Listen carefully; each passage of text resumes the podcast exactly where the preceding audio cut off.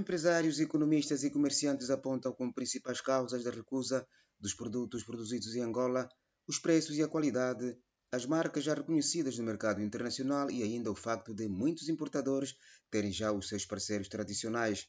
O ministro de Estado angolano para a Coordenação Econômica, José Lima Massano, lamentou recentemente que investidores grossistas se tenham recusado a adquirir produtos feitos em Angola. Falando à imprensa, o governante admitiu que, como consequência, alguns produtores nacionais encontram dificuldades na colocação dos seus produtos nos centros comerciais porque há uma forte concorrência de produtos importados. O economista Carlos Padres entende que Angola podemos ter produtos de bons, de qualidade, mas infelizmente como o sistema grossista está nas mãos de grupos eh, estrangeiros e eles têm os seus canais lá fora, de maneira que eles sempre vão privilegiar a importação. Se forem eles ou grupos associados a eles a produzirem cá, aí esses produtos ainda conseguem entrar nesse circuito das empresas deles, de distribuição. O mecanismo é esse. Isso exige o quê? Conhecimento, exige também muita humildade. É para em, nas negociações, está vendo? Agora, compreendo que o ministro deve sentir que realmente há essa dificuldade. Mas essa dificuldade deriva daí.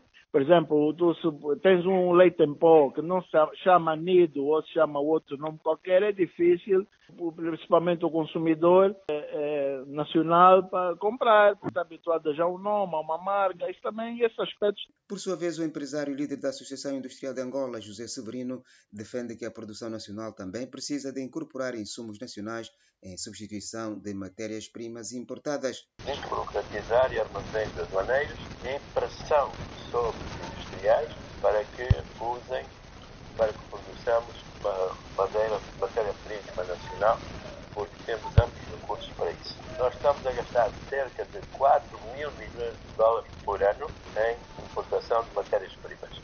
Tem que acabar. Entretanto, pequenos comerciantes e lojistas ouvidos pela Voz da América divergem quanto às preferências dos seus clientes, mas consideram a qualidade e os preços como a base das escolhas em meio ao aumento exponencial dos preços dos produtos de maior consumo no país.